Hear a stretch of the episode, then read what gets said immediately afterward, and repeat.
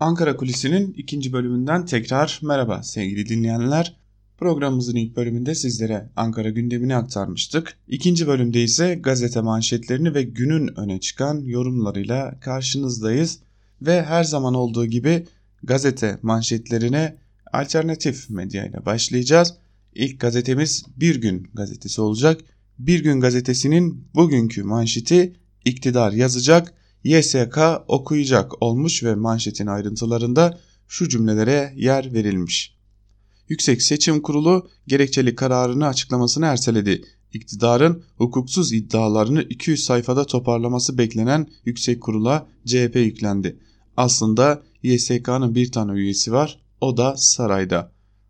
Ekrem İmamoğlu'nun seçildiği İstanbul seçimlerini AKP ve MHP'nin talebi doğrultusunda iptal eden Yüksek Seçim Kurulu aldığı kararın gerekçesini tamamladığını duyurdu. 14 gündür suskun kalan YSK'nın iktidar kanadının hukuki dayanaktan yoksun siyasi iddialarını gerekçeli kararda toparlaması bekleniyor.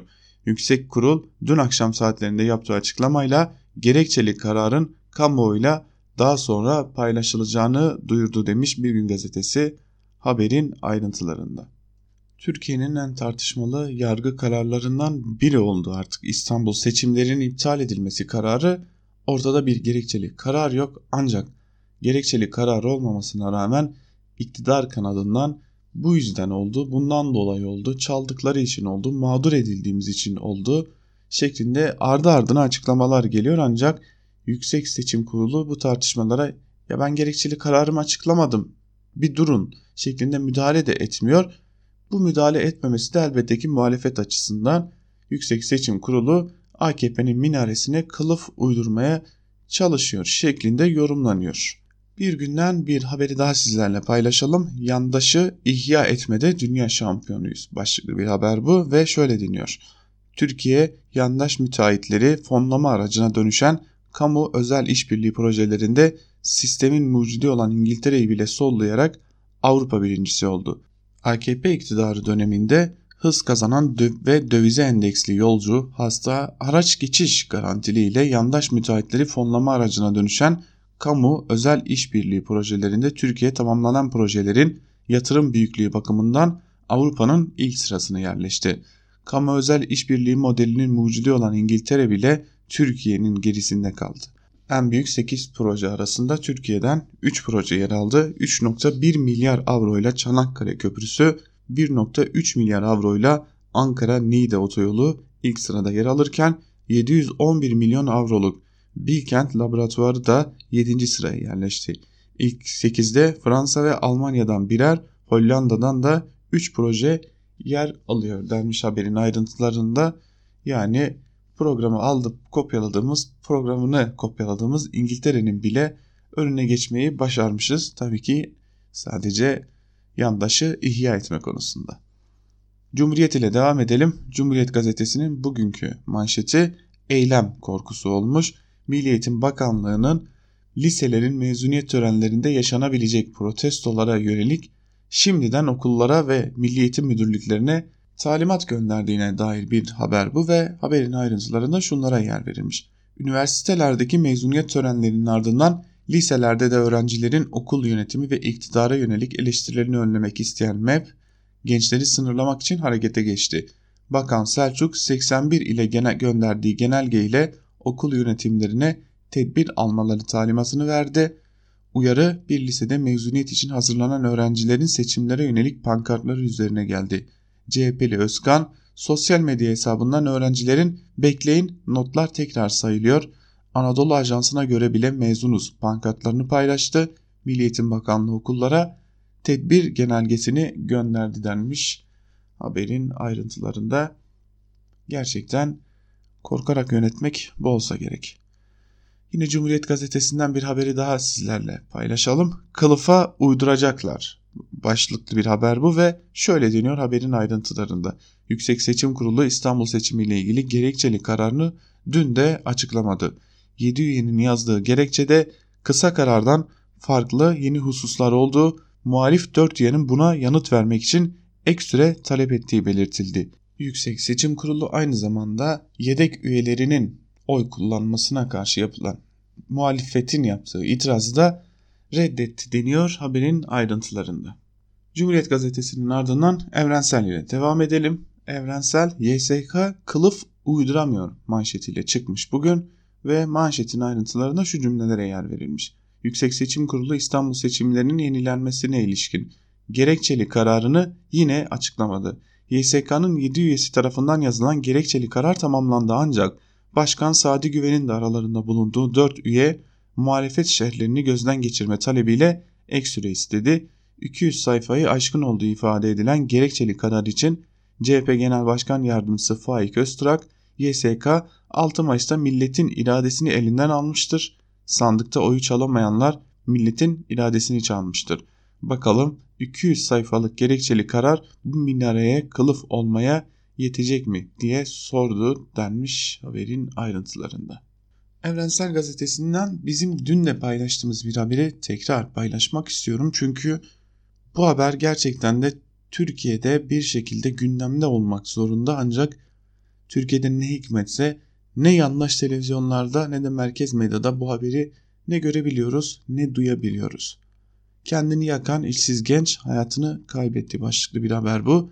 Şahin Bey Belediyesi'ne iş başvurusunda bulunan ve olumsuz cevap almasının ardından kendini yakan Eyüp Dal hayatını kaybetti. Anne Türkan Dal, oğlum 5 yıldır iş arıyordu. İşe başlayacağını gülerek anlatmış, daha sonra buradan da red cevabı almıştı dedi. Genç bir insan sadece ama sadece çalışmak için bir iş istedi. Yani bana para verin, beni geçindirin gibi bir talep de değil. Ben geçinmek istiyorum ve bu geçinme talebim için de iş arıyorum diye gitti kapılardan ardı ardına o kadar çok red aldı ki son olarak AKP'li Şahin Bey Belediyesi önünde bedenini ateşe vermek zorunda hissetti kendini. Yeni Yaşam Gazetesi ile devam edelim. Yeni Yaşam Gazetesi'nin bugünkü manşeti Ergine el olun şeklinde ve haberin ayrıntılarında şunlara yer verilmiş. İki eli olmayan tutuklu Ergin Aktaş tüm baskılara rağmen tecrite karşı başlattığı açlık grevini sürdürüyor.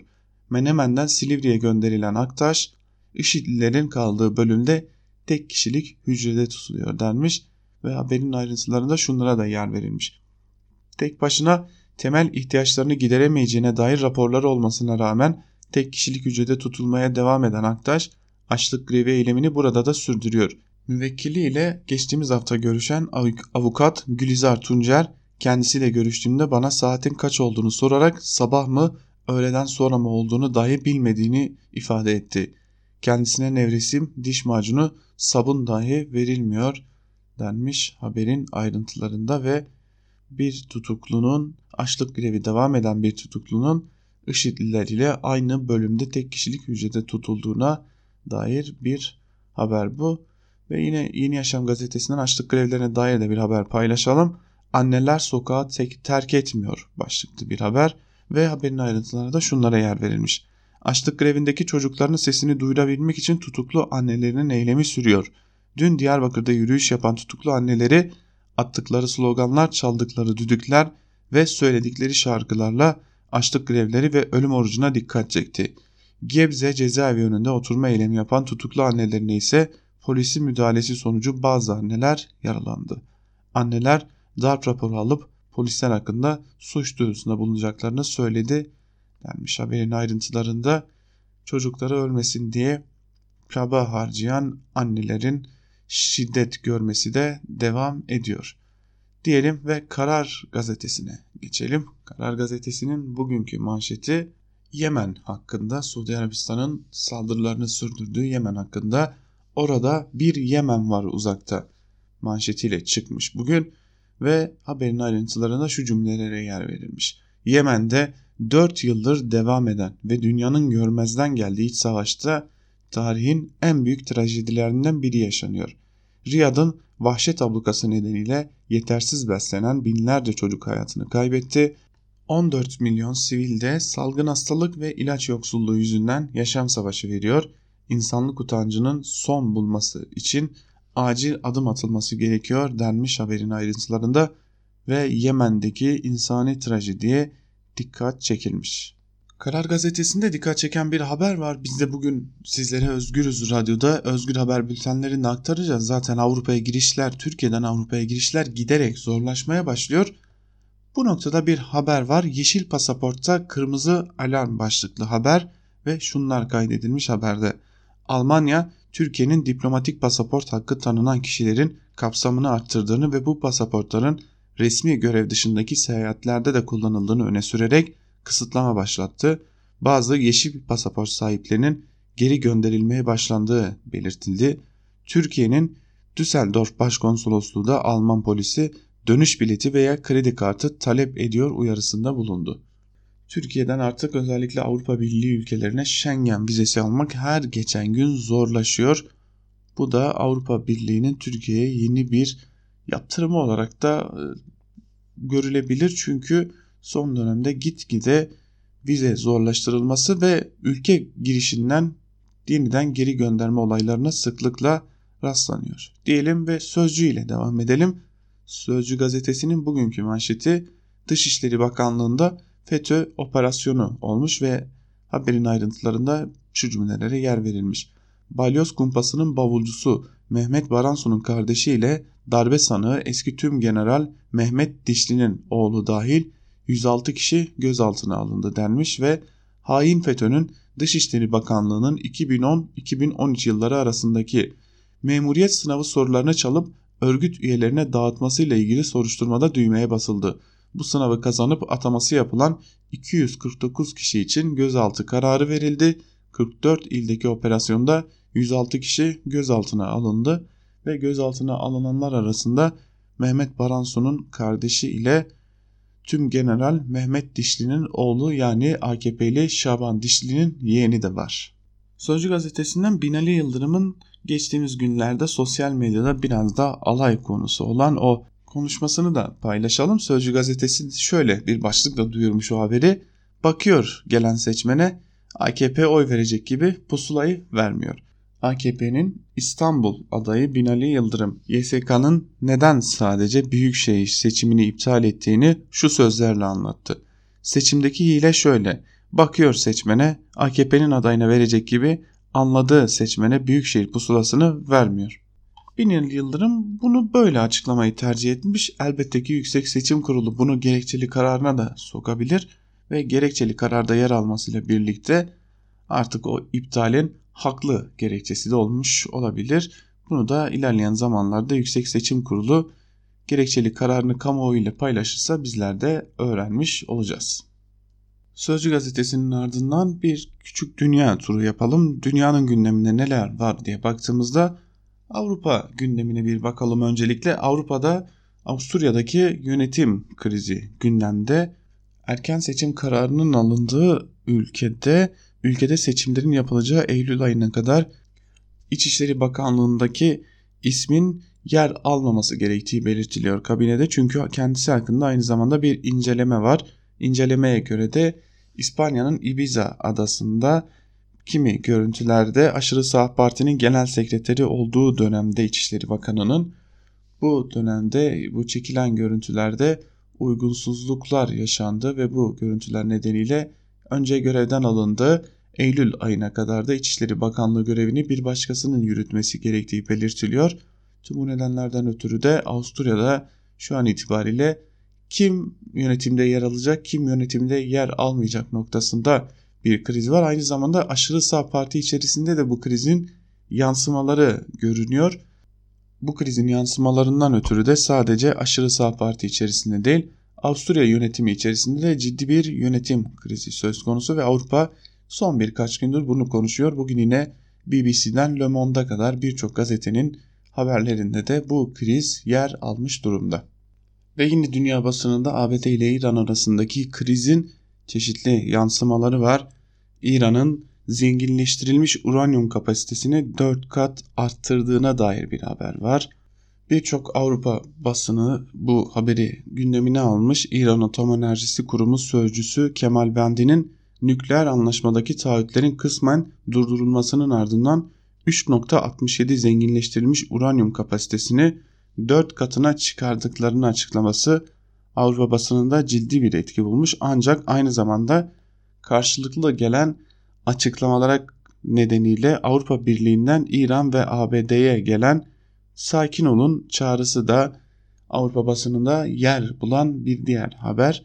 Avrupa Birliği Komisyonu'nun ABD ile İran arasındaki artan gerilime ilişkin bölgenin daha fazla istikrarsızlık unsuruna ihtiyacı yok açıklaması gelmiş durumda Avrupa Birliği'nden ve Avrupa Birliği'nden gelen bu açıklama sadece İran'a değil ABD'yi de ilgilendiriyor. Eğer İran savaşmak istiyorsa bunun sonu felaket olur demişti kendisi açısından. ABD Başkanı Donald Trump İran'da tüm bunlara karşılık vererek biz çalışmalarımızı, nükleer çalışmalarımızı devam ettireceğiz demişti. Bu gerilim giderek artıyordu ancak Avrupa Birliği biraz daha sakin olunması konusunda çağrı yapmış durumda. Bu da dünya basınının bir diğer önemli gündem maddesi olarak duruyor karşımızda.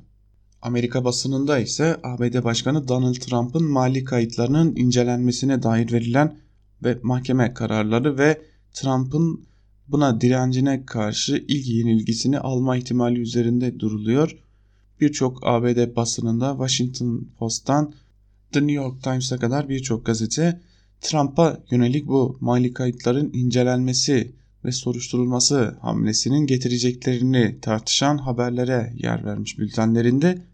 Biz de Özgür Haber bültenlerinde bu konunun ayrıntılarını sizlere aktarmaya devam edeceğiz diyelim ve yeniden Türkiye gündemine dönelim.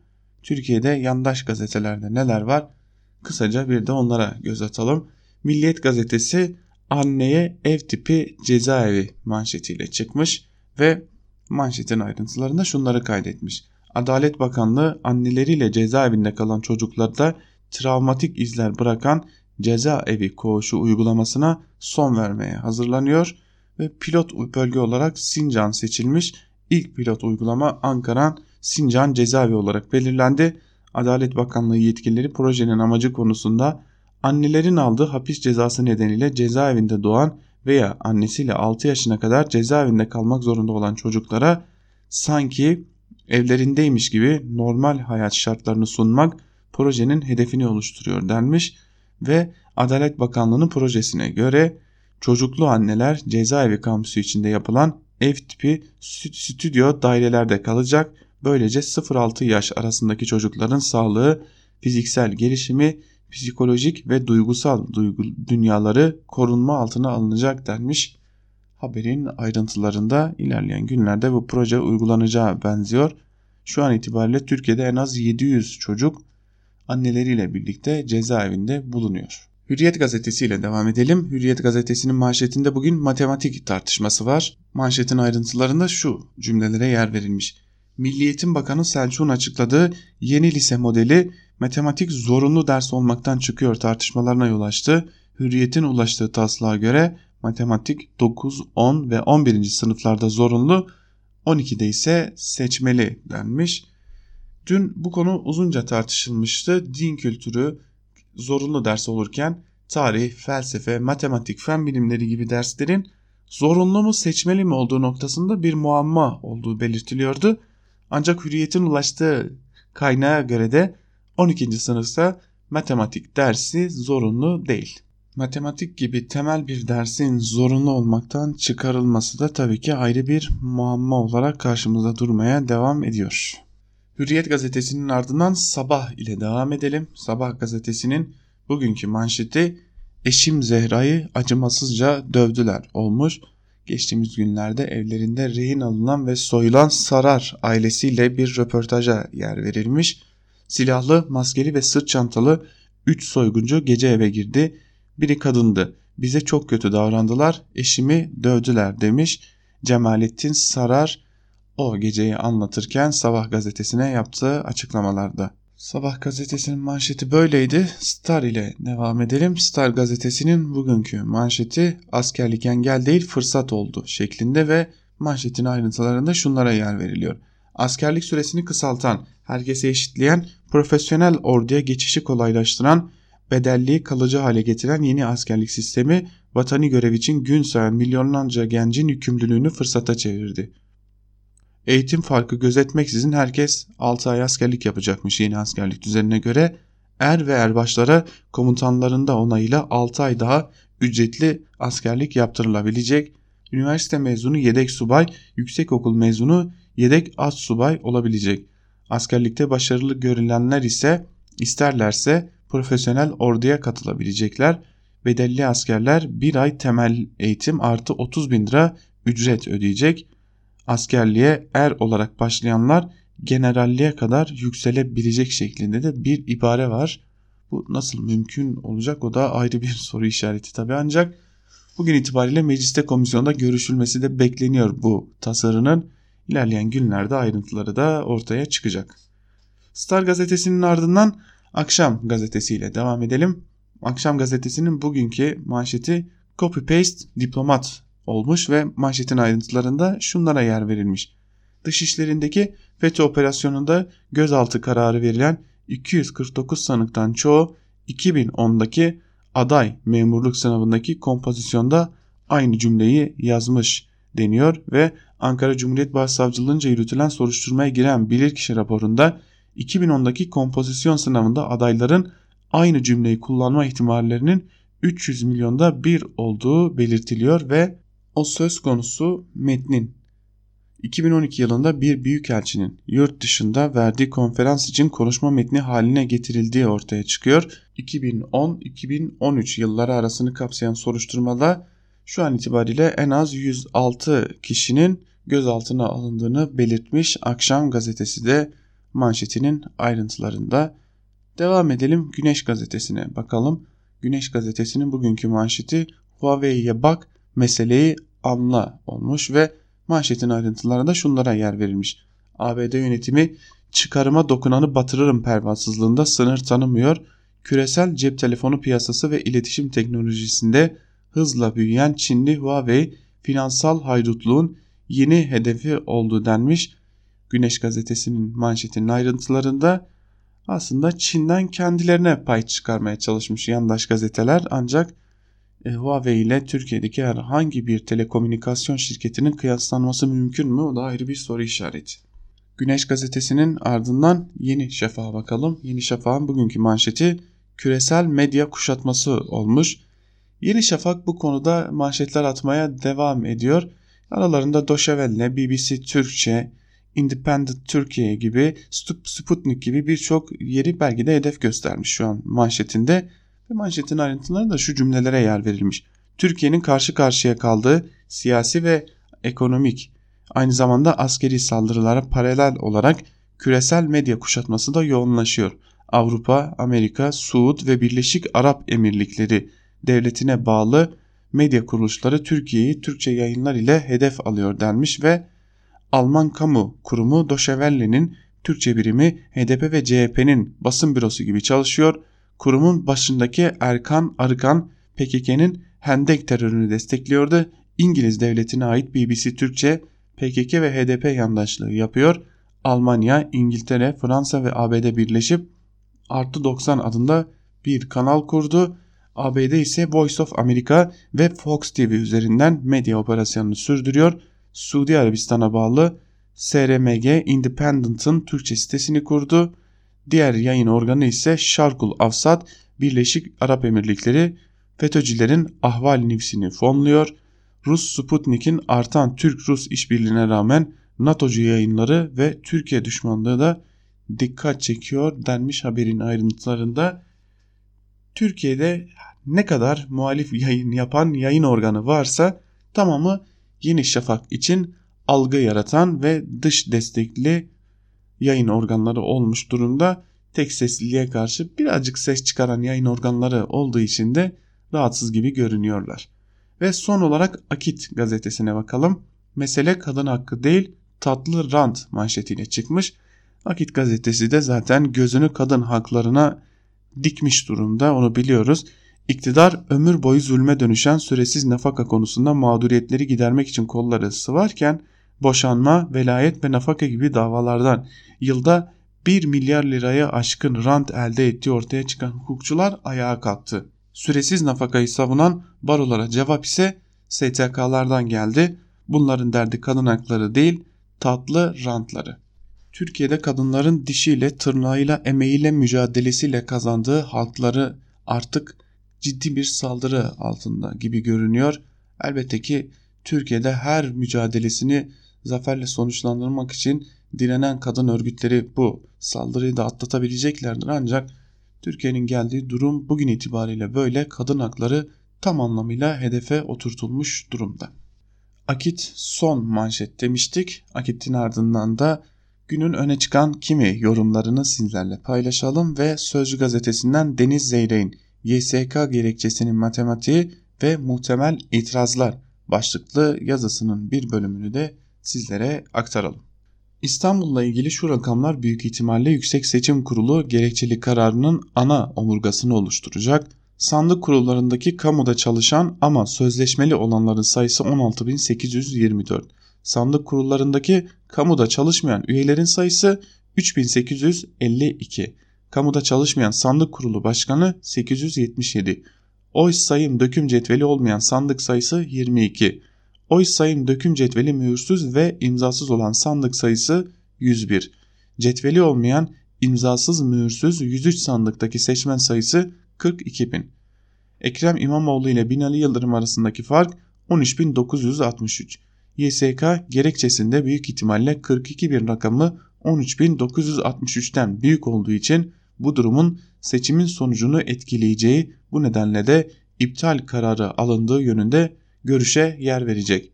YSK'nın sorun sandık kurulu ise aynı zarftaki diğer 3 oy neden iptal etmiyorsunuz sorusunun yanıtı da şu olacak. İlçelerdeki sorunlu sandıklardaki oy sayıları birinci ve ikinci aday arasındaki oy farkından düşük olduğundan ilçelerde sonuca tesir etmediği tespit edildi. Diğer taraftan bulunamayan ya da imzasız mühürsüz olan oy sayım döküm cetvelleri iptal gerekçesi olabiliyorsa bu sadece sandık kurulu başkanı sivil olan 123 sandıkta değil kamu görevlisi başkanı olan sandık kurullarında da iptal gerekçesi olabilir. Çünkü hiçbir kanunda seçim iptali için sandık kurulu ve oy sayım döküm cetveli şartlarının aynı anda aynı sandıkta gerçekleşmesi şartı yer almıyor. Eminim bu gerekçelerle ilgili sizin de aklınızda birçok soru oluşuyordur. Bakalım Yüksek Seçim Kurulu'nun gerekçelerinde bu soruların kaçına yanıt bulabileceğiz demiş Deniz Zeyrek'te ve açıklanması beklenen artık Yüksek Seçim Kurulu'nun gerekçeli üzerine bir yazı kaleme almış.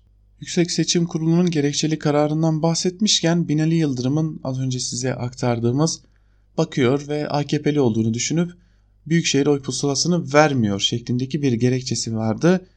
T24'ten Mehmet Yılmaz da Binali Bey seçmeni bidon kafa zannediyor şeklinde bir yazı kaleme almış ve yazısının bir bölümünde de şunları aktarmış onu da sizlerle paylaşalım. AKP adayı Binali Yıldırım İstanbul Avcılar'da vatandaşların seçim iptali ile ilgili sorularını yanıtlarken bakın ne dedi. Sandık başkanı bakıyor seçmene diyelim ki AKP'nin adayına verecek gibi anladığı seçmene büyükşehir pusulasını vermiyor. Bu yanıtı alan vatandaşın bir insanın yüzünden kime oy vereceğini nasıl anlıyorsunuz ya da peki sandıktaki AKP ve MHP temsilcileri o sırada neredeymiş diye sormalarını beklemeyin tabi. Vatandaş doğal olarak dumura uğramış olmalı bu soruları nasıl akıl edip de sorsun. Öte yandan Binali Yıldırım'ın kafasının içindeki bir AKP'li seçmen prototipi olduğu da anlaşılıyor. Benden kendisine bir tavsiye insanları kılıklarına, yüzlerindeki ifadeye, suratlarındaki kılların diziliş biçimine göre kategorize etmeyin. Ve Binali Bey'e şunu sormak isterim. Bu attığınız palavraya kendiniz inanıyor musunuz ki vatandaşın da inanacağını düşünüyorsunuz? Yoksa vatandaşa bidon kafalı muamelesi mi çekiyorsunuz? Bakın size bir şey daha söyleyeceğim. Çevrenizdekiler söylemez. Son seçimi kaybetmiş olmanızın nedeni vatandaşı bidon kafalı zannetmeniz olmasın bir düşünün derim diye de devam etmiş Mehmet Yılmaz T24'ten. Ve Mehmet Yılmaz'ın seçim neden kaybedildi sorusuna atıfta bulunduğu o yazısının ardından Habertürk gazetesinden Muharrem Sarıkaya'nın çalma ile israf mücadele edecek başlıkta yazısının bir bölümünü de sizlere aktaralım. Her iki kesimin önemli aktörleriyle dün konuştum. Propaganda zeminlerini hangi söylem üzerine otur, oturtacaklarına ilişkin veriler elde ettim.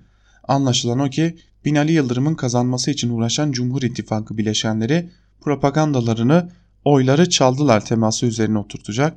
Buna ilişkin söylemlerini zaten bir süredir duyuyorduk. YSK'nın seçimi iptal isteyen 7 üyesinin dün iddia edilen gerekçesi de bunu teyit ediyor. Eğer iddia edilenler doğru ise 7 üye aldıkları kısa kararın dışında iptale ilişkin yeni bir gerekçe üretmiş. Bir kısım sandık kurullarının ilçe seçim kurullarınca kanuna aykırı oluşturulması ve bu hususunda seçim sonucuna müessir olması nedeniyle diye yazılan kısa gerekçesini iddia ki genişletmiş. Sandık kurulu başkanlarının kamu görevlisi olmamasının dışında oy sayım ve döküm cetvellerinin mühürsüz, imzasız veya boş olmaları da gerekçenin unsuru haline getirilmiş. Sandık birleştirme tutanakları sandık kurulu üyeleri tarafından imzalanan sonuç tutanakları dikkate alınmamış. İptale karşı çıkan 4 üye de bu yeni gerekçe karşısında karşı oylarını yazmak üzere süre istemiş. Görünen o ki gerekçeli kararda çok daha yüksek yeni tartışmanın kapısını aralayacak. Buna itiraz yeri var mı derseniz bütün YSK kararlarında olduğu gibi yok. Bütün bunlardan yola çıkarak şunu söyleyebilirim ki AKP İstanbul'a ilişkin yol haritasını tamamlamış olacak. Seçimin propaganda zeminini çaldılar üzerine kuracak. Gerekçesi için de YSK kararını gösterecek. Millet İttifakı adayı Ekrem İmamoğlu cephesinin stratejisi ise rakibinin bu tutumunun ötesinde. Öncelikle geçen seçim ortaya konulan çerçevede hareket edilerek seçimin odağına İmamoğlu'nun konulması kararlaştırılmış. Nitekim CHP Seçim İşleri Başka Başkanı Seyit Torun da dünkü sohbetimizde süreci bozmadan kampanyamızın dilini genişleteceğiz diyerek kararı teyit etti. İyi Parti il başkanlarının da yarın toplu olarak İstanbul'da İmamoğlu ile buluşması sonrası görev dağılımı ve propaganda modeline ilişkin yol haritasında bir adım daha atılacağı Millet İttifakı cephesindeki hemen herkesin de bu konuda hem fikir. Bir de İmamoğlu'nun 18 gün süren Büyükşehir Belediye Başkanlığı döneminde belediye hizmetlerine karşı vatandaşın ödemelerindeki yaptığı indirime yani çaldılar yerine israf ettiler, israfçılar söyleminin daha büyük etki yaptığı kararına varılmış diyor Muharrem Sarıkaya da Habertürk gazetesindeki yazısının bir bölümünde. Seçim gündeminden ekonomi gündemine geçelim. Karar gazetesinden İbrahim Kahveci'nin şimdilik işçiler işsiz başlıklı yazısının bir bölümünü sizlerle paylaşalım. Mevsim etkilerinden arındırılmamış ama bir önceki yılın aynı ayına ait bilgilerle kıyaslayarak bakıyoruz. Tarımda 2018 yılı Şubat ayında 4 milyon 983 bin çalışan vardı. Bu yıl Şubat ayında ise tarımda çalışan sayısı 4 milyon 687 bin kişiye geriledi. Tarladan 296 bin kopmuş gözüküyor. Hava şartları etkili olmuş olabilir. Yoksa 2018 yılında tersine göç yaşanmış ve normalde tarlada çalışan sayısı artmış olmalıydı. Sanayi sektöründe ise 28 bini madencilik 5 bini de elektrik sektörü olmak üzere toplam 240 bin kişi işini kaybetmiş durumda. Sanayi sektöründe üretim kaybı Şubat ayından Şubat ayına %5 düzeyinde gerçekleşirken imalat, imalat sanayinde üretim kaybı %5.4 seviyesinde gerçekleşti. Buna karşılık sanayi sektöründe istihdam kaybı %4.3 olurken imalat sanayinde istihdam kaybı %4.0 seviyesinde gerçekleşmiştir. İnşaat sektöründe işler epey sorunlu. Sektörde her 4 çalışandan biri işini kaybetmiş durumda. Ya da şu şekilde söyleyeyim. Geçen yıl aynı ayda 1 milyon 970 bin olan çalışan sayısı bu yıl Şubat ayında 1 milyon 488 bin kişiye geriledi. İnşaat sektöründe 481 bin kişi işini kaybetmiş gözüküyor. Hizmetler sektöründe ise durum epey karışık. Toplam çalışan sayısı 205 bin kişi artarak 15 milyon 792 bin kişiye çıkıyor. Büyük krize rağmen hizmet sektöründe istihdam artışını nerelerde sağlanıyor? toptan perakende sektörü hani tarlalarda fiyatlar düşerken rafta fiyatları düşürmeyen sektör. Lojistik sektörü adeta krizi yok sayıyor. Finans ve sigorta sektörü ise 36 bin yeni çalışan ile 277 bin kişilik istihdama çıkıyor. Ve asıl nokta yani kamu öncülüğünde oluşan sektörler. Sağlık 157 bin kişi, eğitim 174 bin kişi, kamu yönetimi ve savunma 408 bin kişi işe alıyor. Kısaca şu şekilde söyleyelim hizmetler sektöründe geçen yıla göre 205 bin yeni istihdam artışı görülüyor. Sektörleri neden biraz detaylı şekilde verdiğimizi de söyleyelim. Çünkü en basitinden inşaat gibi mavi yakalıların yoğun çalıştığı sektörleri ve işsiz kalanları aktarmaya çalışıyoruz. Tarım sektörü de mavi yaka sayılacak bir iş alanı görülebilir. Hatta sanayi sektöründeki iş kaybı bile büyük oranda mavi yakalı kesimden gelmektedir. Nitekim eğitim durumuna göre istihdam dağılımı da bu sonuçları teyit etmektedir. İşin özeti şu. Şu an sesi fazla çıkmayan ama çıkmadığı için içinde kendini yiyip bitiren mavi yakalılar işsiz kalmış durumda. Henüz beyaz yakayı kriz vurmamış durumda. O nedenle işsizlik rekoru kırılmasına rağmen fazla ses çıkmıyor. İkinci dalgada görüşürüz demiş İbrahim Kahveci ve işsizliğin henüz birinci dalgasının olduğuna beyaz yakalılara da yakında işsizliğin etki edeceğine dikkat çekmiş. Gazete Duvar'dan Bahadır Özgür'ün iftar sofraları AKP kendi ayağına mı sıkıyor başlıklı yazısının bir bölümünü de sizlerle paylaşalım. Erdoğan'ın seçim stratejisinin daha önce kendine oy vermiş ancak son seçimde kırılmış, küsmüş seçmeni çekmek üzerine kurulu olduğu görülüyor. Binali Yıldırım'ın tuhaf görünüşüne bakıp pusula vermediler sözleri de bunu teyit eder nitelikte. Muhtemelen rakamsal hesaplar, gelmeyenlerin adres tespitleri, ikna turları vesaire de sonuç alıcı strateji olarak görülüyor. Dolayısıyla iftar sofrası manzarası işte bu kırgınları yeniden keşfetmeye dönük birer seremoni sanki. Yoksulu değil o eski güzel günlerin sadık muhafazakar seçmenini arıyor AKP ve kağıt üzerinde çıkardığı profile uyan uymasa da masa terk edilerek uydurulan mütevazı yiyecekleriyle iftarını hep beraber yer sofrasında açtığı kabul edilen geleneksel aileye sığınıyor. Tıpkı her Ramazan Coca-Cola reklamında olduğu gibi ne yaşadıysak yaşadık ama biz aslımızı neslimizi inkar etmeyiz demek istiyor. İstiyor da gerçekten bunu gösterebiliyor mu? Dilindeki sözlerle verdiği fotoğraf arasındaki derin çelişki tam da burada yatıyor işte. Söylemek istediği muhafazakarlıkken gösterdiği yoksulluk oluyor kültürel bir kimliğin altını çizmek niyetiyle girdiği evden adaletsizliğin karnesiyle çıkıyor. Tanzim satışın önündeki çaresiz kalabalığı varlık kuyruğu bunlar diye etiketleyen AKP yoksulluğu da muhafazakarlık olarak kodluyor. 31 Mart'ta Tanzim oradaysa BİM buradaydı. 23 Haziran'a giderken de muhafazakarlık buysa Cengiz İnşaat nerede o zaman? O yer sofrasında 25 yıl önce fakir çalmasını bilmez diyenlerin yerine Oğlu 20'li yaşlarında milyonlarca dolarlık gemi filosuna kavuşmuş bir baba oturuyor artık. Ne misafir eski misafir ne muhafazakar eski muhafazakar demiş Bahadır Özgür yazısının bir bölümünde. Yeni Şafak gazetesinden İsmail Kılıçarslan'ın gelir adaletsizliğinin en yakıcı sorunu sağlıklı besine erişim başlıklı yazısının bir bölümünü de sizlerle paylaşalım.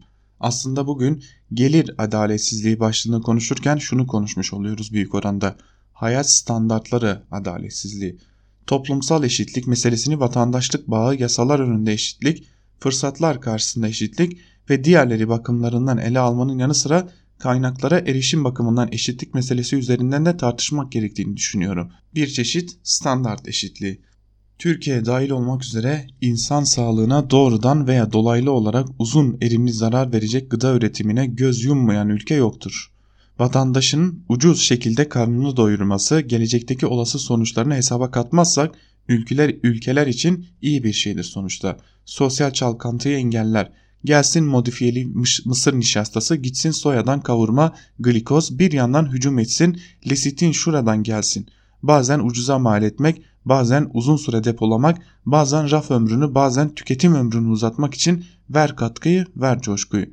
Yani özetle şöyle, dünyadaki her bir bireyin en temel hakkı olan sağlıklı gıda ile beslenebilme hakkı bugün itibariyle son derece normal şekilde bir orta üst sınıf ayrıcalığı haline getirilmiştir. Üstelik kanaatim şudur ki yakında üst orta sınıfta bu sağlıklı beslenme dayatması yüzünden topyekün delirecektir organik gıda aldatmacası üzerine müstakil yazı yazılacak denli rezalet bir aldatmaca da söz gelimi. Yeri geldi söyleyeyim. Doğru planlanırsa kargas fiyatı 17-18 liralara pekala düşebilecek kırmızı eti doğru planlamazsan gıda endüstrisinin maymunu haline gelince ağlamaya da hakkın yoktur nitekim. Bilmem anlatabildim mi derdimli. kaynaklara erişim herkes için eşitlendiği bir dünya mümkün müdür peki? Elbette mümkündür demiş İsmail Kılıçarslan ve Türkiye'de dahil dünyada pek çok ülkenin sağlıklı gıdaya erişimi noktasında sıkıntı yaşadığına dikkat çekmiş.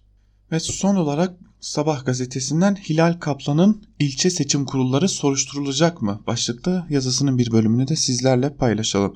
Toplam 19.623 sandık başkanı ve üyesinin yasanın şart koştuğu şekilde kamu görevlileri arasından seçilmemesi bir kusurdu. Buna 5388 mühürsüz oy ile 694 imzasız tutanağı da içeren sayım döküm cetvellerindeki usulsüzlükler de 123 sandıkta eklendi. Yaklaşık 42 bin oya tekabül eden ve iki usulsüzlüğün birden yaşandığı 123 sandık farkın 13 bin olduğu seçimi direkt etkileyeceği için YSK seçim kararı aldı. Kaymakamlar ilçe seçim kurullarına orada görev yapabilecek kamu görevlerinin listelerini iletmiş olsalar da süreç içerisinde nasıl olduysa görevlendirilen sandık başkanı ve sandık kurulu üyelerinin önemli kısmı bu listelerin içerisinden seçilmemişti. Merak uyandıran soru ise yaklaşık 20 bin kişiye tekabül eden kamu görevlisi olmayan kişiyi ilçe seçim kurullarının hangi sahip ve güvenle sandık başlarına yerleştirdiğidir. Hazır verilen kaymakamlık listesi varken bu geniş ithal liste nereden çıktı? Örneğin Maltepe'de sandık görevi yapan 712 kişinin memur olmadığı tespit edildi. Ya da Beşiktaş İlçe Seçim Kurulu'nun 31 Mart yerel seçimlerinde yasaya aykırı olarak 179 banka çalışanını ve özel okullarda görevli 95 kişiyi sandık kurulu başkanı ve memur olarak görevlendirdiği ortaya çıktı. Sebep neydi? Peki diğer 37 ilçede ne olmuştu? Bilmeye hakkımız yok mu? Sadece bu örnekler bile mevzu diğer kamu dışında görevlendirmelerin kim tarafından, neden ve hangi şartlar aranarak yapıldığının soruşturulması için kafidir. 23 Haziran'da kim kazanırsa kazansın. Ben vatandaş olarak bu mevzunun vuzuğa kavuşturulması talebinin peşindeyim demiş Hilal Kaplan da yazısının bir bölümünde. Sanırım Hilal Kaplan'ın sorusunun muhatabı belki de HSK başındaki Adalet Bakanı ve elbette ki İçişleri Bakanı Süleyman Soylu olsa gerek. Ancak bunu bir biçimde muhalefetten bilir gibi muhalefet suçluymuş gibi yansıtması da biraz absürt kaçmış gibi görünüyor diyelim. Ve Hilal Kaplan'ın bu yazısıyla Ankara Kulisi'nin ikinci bölümüne de burada veda edelim. Bugün içerisinde saat 19'da Can Dündar'ın sesinden HDP'nin önceki dönem tutuklu eş genel başkanı Selahattin Demirtaş'ın ilk öykü kitabı Seher'in Özgürüz Radyo'da olacağını tekrar hatırlatalım ve saat 18'deki haber bültenimizin ardından ise Zübeyde Sarı'nın hazırlayıp sunduğu mercek programının sizlerle olacağını belirtelim ve bugün partilerin grup toplantıları Özgürüz Radyo'dan sizlerle olacak. Aynı zamanda Özgür Haber ile birlikte biz de sizlere günün gelişmelerini Özgürüz Radyo'da aktarmaya devam edeceğiz ve Coşkun Aral'ın hazırlayıp sunduğu 17 haberlerinden sonra yayınlanacak olan Lezzet Avcısı programı da bugün Özgürüz Radyo'da sizlerle olacak diyelim ve Ankara kulisini burada noktalayalım. Daha iyi gelişmelerle karşınızda olabilmek dileğiyle şimdilik hoşçakalın.